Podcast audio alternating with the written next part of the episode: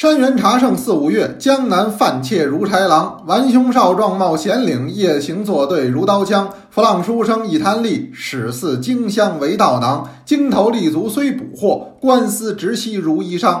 却来城中谈孔孟，言语便欲飞摇汤。三日下雨赐婚殿，五日炎热积汗伤。百端得钱是酒至，屋内恶妇无侯粮。一身沟壑乃自取，将相贤客尔何当？大家好，我是杨多杰，今天是二零二一年二月十九号，欢迎您收听《天天多聊茶》。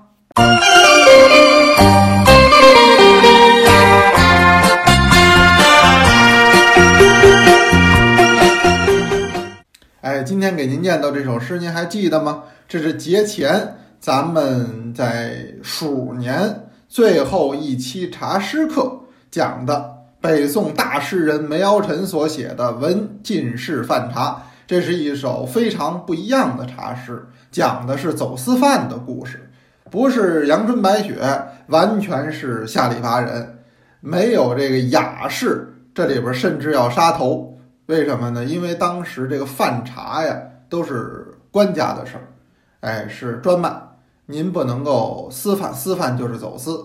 那走私，您记住，只要是定这个罪，在任何时代的任何国家都没有轻的。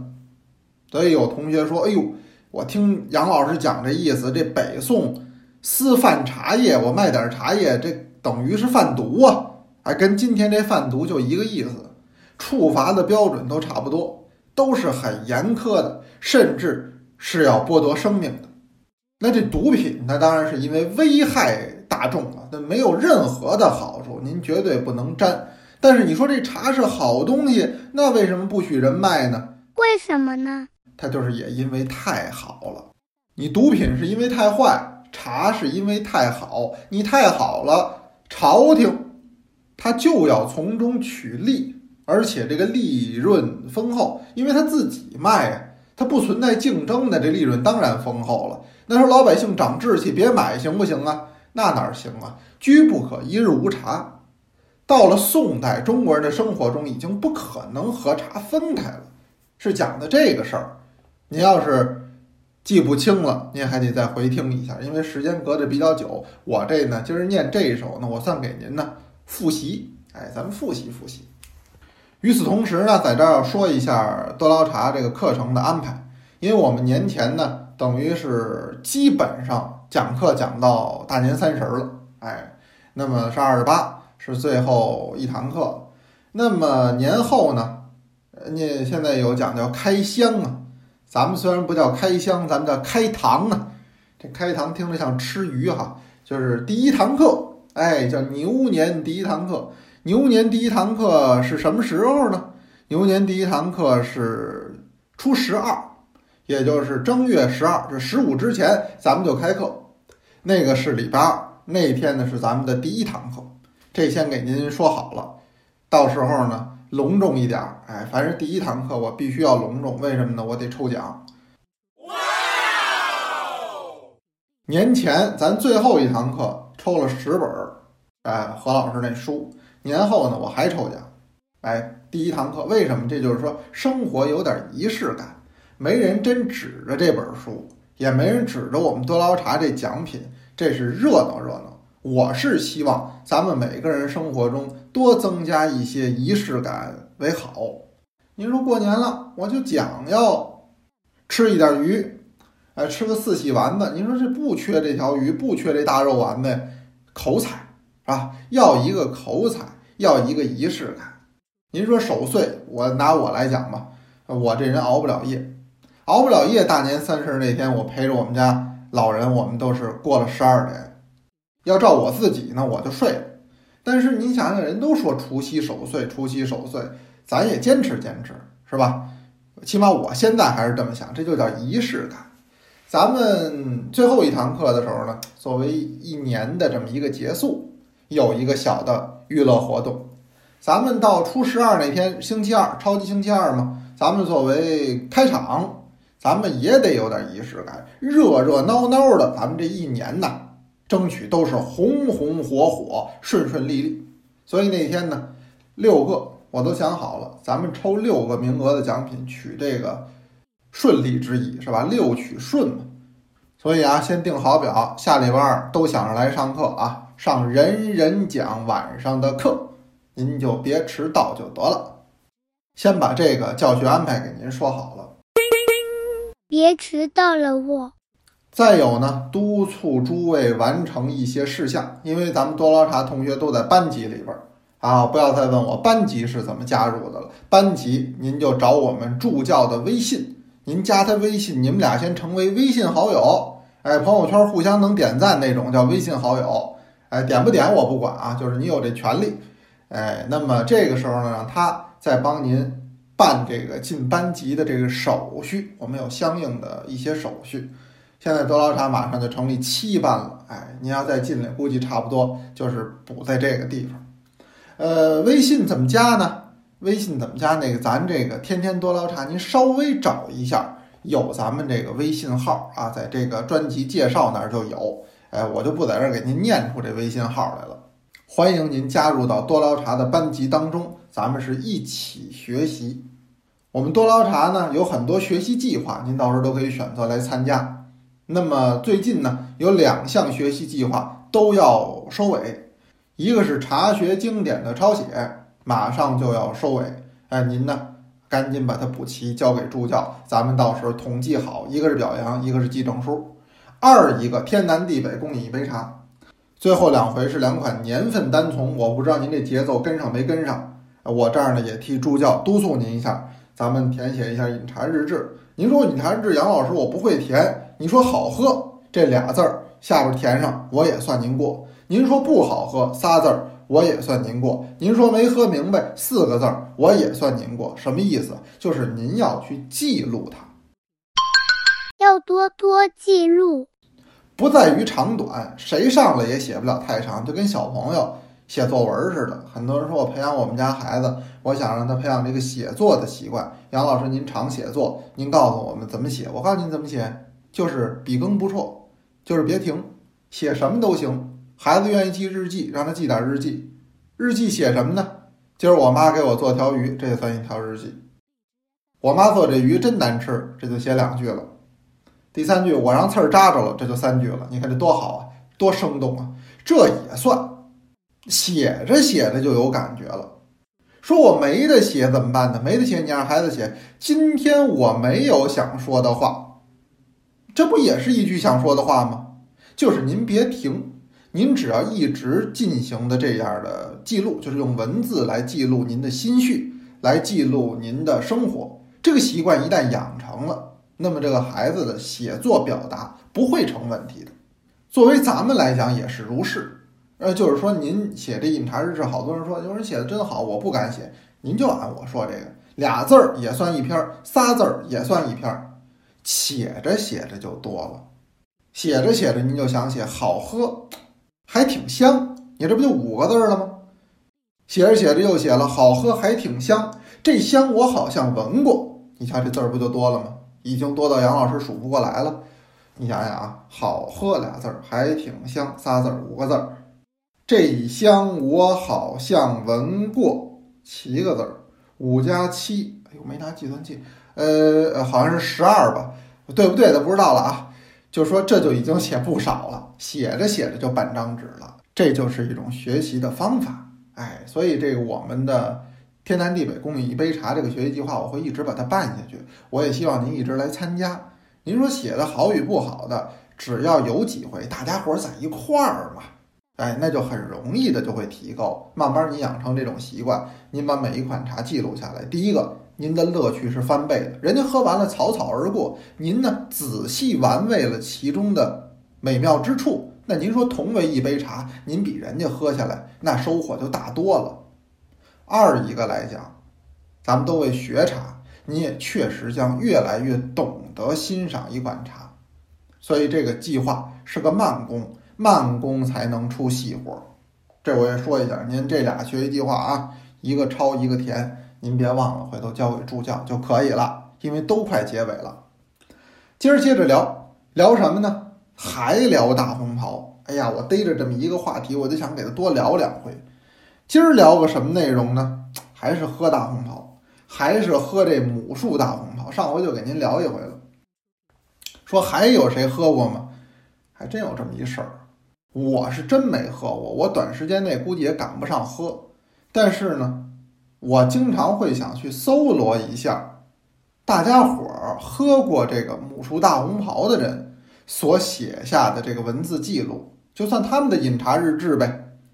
还真让我找着了，这回找着的这个呢，还挺阴差阳错的。嗯，这个记载很多人都没看过，我看过，怎么回事呢？感谢我的一个好朋友，我这好朋友呢姓张，姓张啊，弓长张，呃，多大岁数了呢？大概有六十岁上下，嗯，我觉得不到七十，具体多大不知道，叫老张吧。老张是何许人也呢？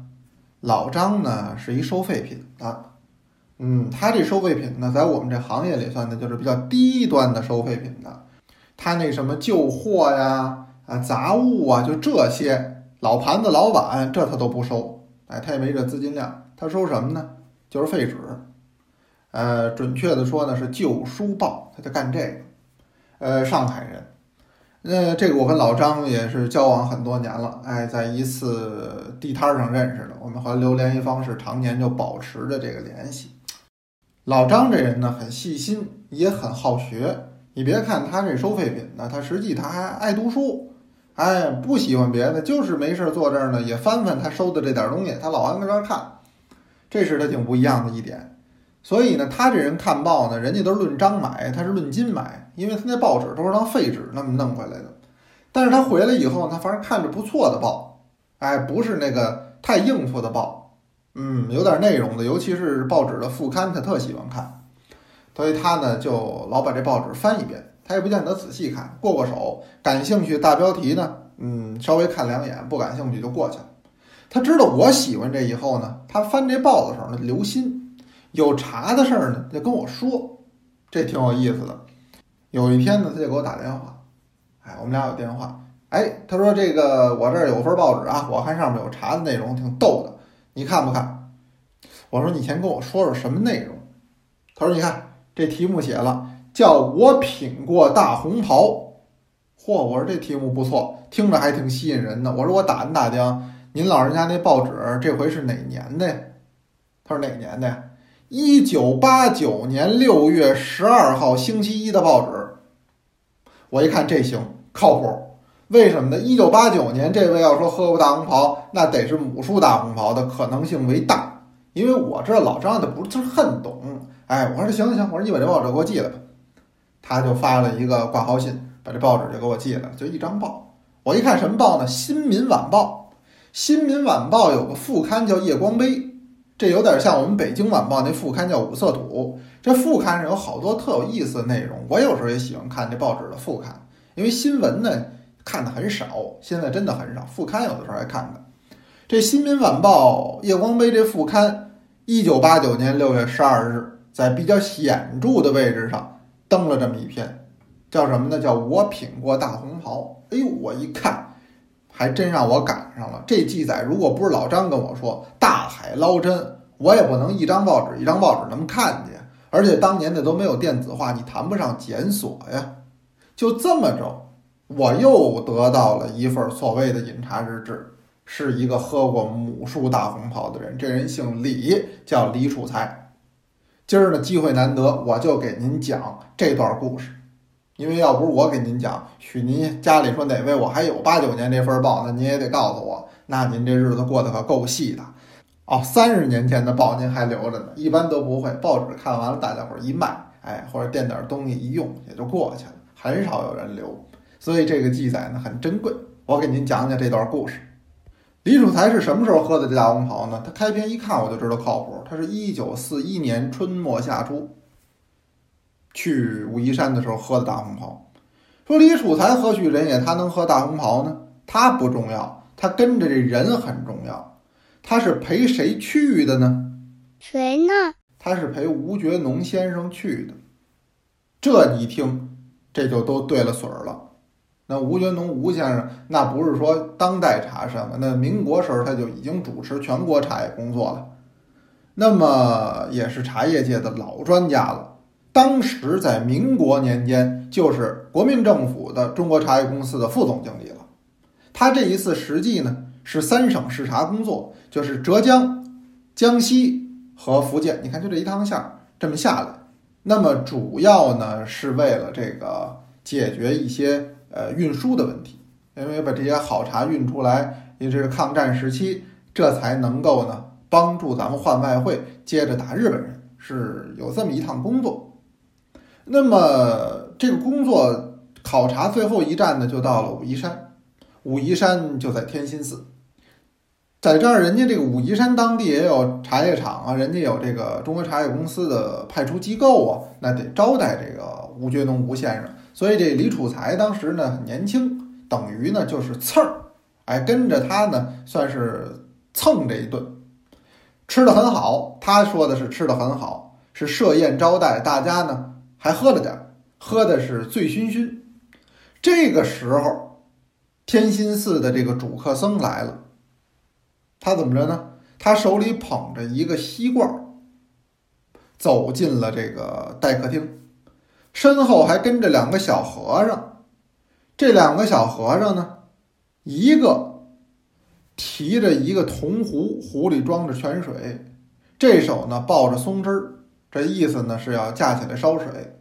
另一个小和尚呢也不大，手里呢托着一个瓷盆儿。实际上就是一茶海，这个上边呢放着一把紫砂壶，周围有十个小紫砂杯，它记载的很细。那么这个待客僧呢说：“诸位啊，您远道而来，尤其是今天吴先生也到我们这儿了，我们也没有别的，我们只有山茶招待。”大家一听心领神会，这什么山茶呀？天心寺用什么来招待这个中国茶叶公司的副总啊？就是大红袍，Oh my god！那当然是母树大红袍了，因为那会儿也谈不到无性繁殖了。那么说时迟，那时快，这两个小和尚呢，训练有素，其中的一个赶紧就是支柴烧火，把这个水烧开了。烧开了以后呢，两个人就忙活，拿这个热水呀，就把这个紫砂壶、紫砂杯整个就烫了这么一遍，手法非常的利索。那么这个主客僧，他不管这些事儿，他手里就抱着一锡罐，从这锡罐里一打开，把茶倒到紫砂壶里了。这李楚才偷眼一看，还真没少倒，倒了多少呢？半两，半两个就不少了。咱就按民国十六两一斤说，那么这半两茶叶也绝对够一泡的了，因为壶也很小嘛。水呢，往里一注。可以说是清香四溢，水注进去，壶很小，水还很多呀。哎，那么壶盖一盖，把剩余的水哗往边上这么一浇，哎，这一看典型的还是一个功夫泡法。稍等片刻，这个主客僧呢起身斟茶。那当时那会儿没有公杯了，十个杯子，他的手法非常的利索。他拿起杯子，像十个小杯子里边是周而复始的这么注茶。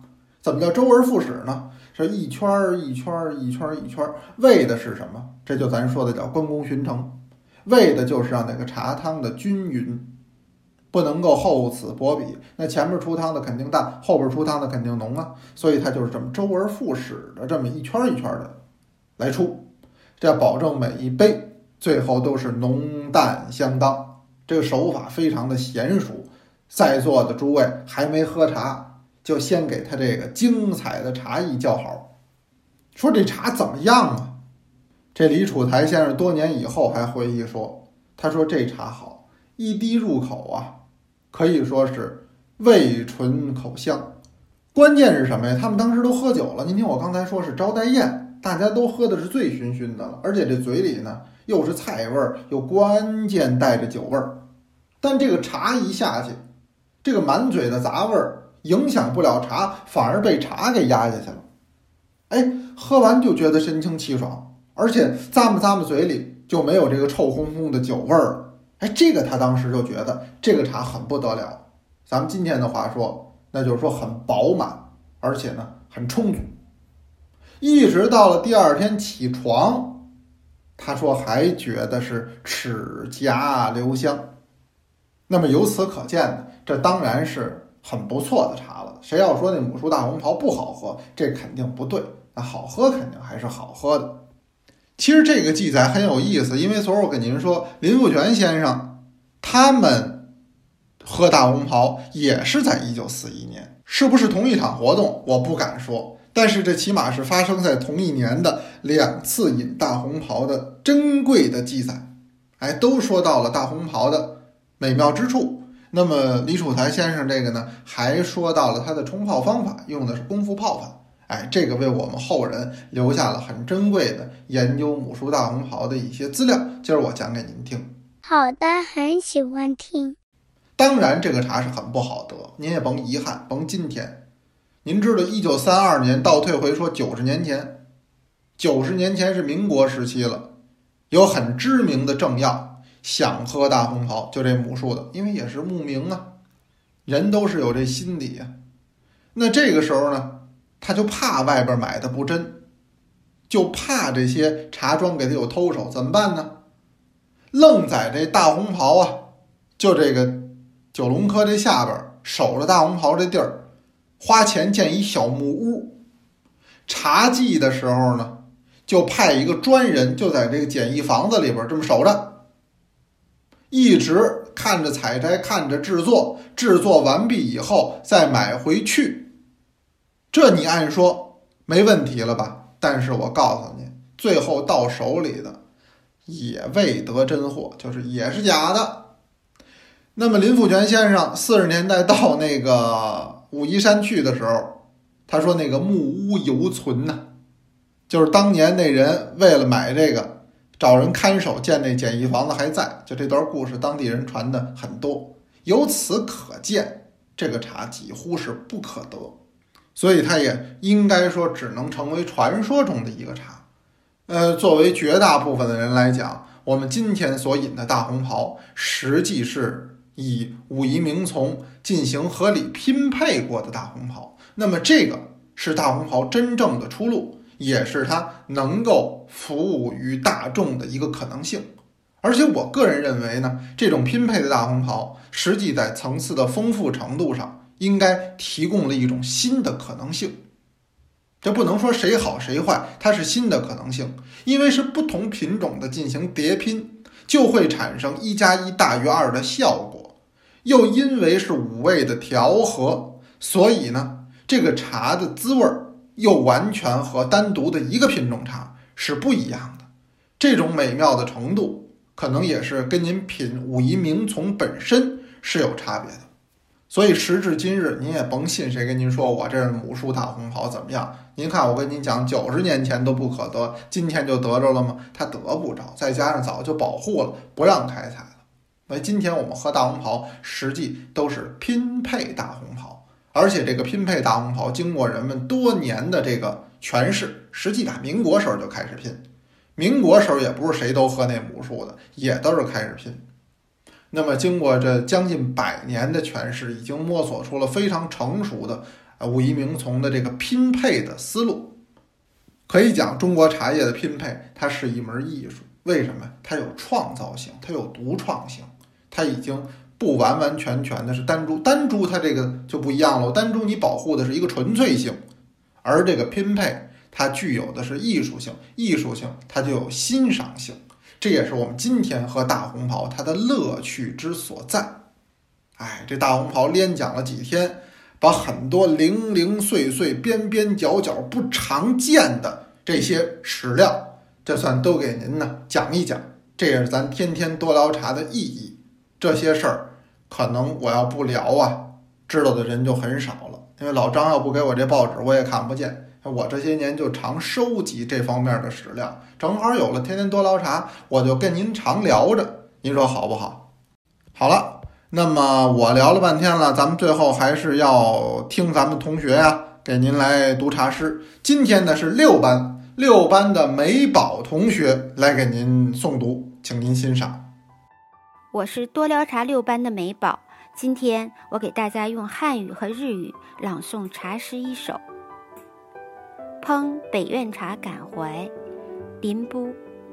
十年清飞瑟瑟尘，乳花烹猪见惜春，世间绝品人难识，闲对茶经忆古人。北朝タク石は軽く飛んで粉塵を踏んで父の花はけんけ春を放出します。世に絶品の人はしきれ固く看你茶教你口金を送る。谢谢大家。我给您介绍一下啊，这美宝同学是咱们六班的一位同学，他这回呢是别开生面，等于还是双语的诵读，先是中文的，后边呢这还是日语的。哎，我还头一次听日语诵读的茶诗。呃，我希望啊，在这儿我先给美宝同学您点个赞，同时呢，我也给您留个作业。我希望您把这个日语的茶诗诵读保留下去。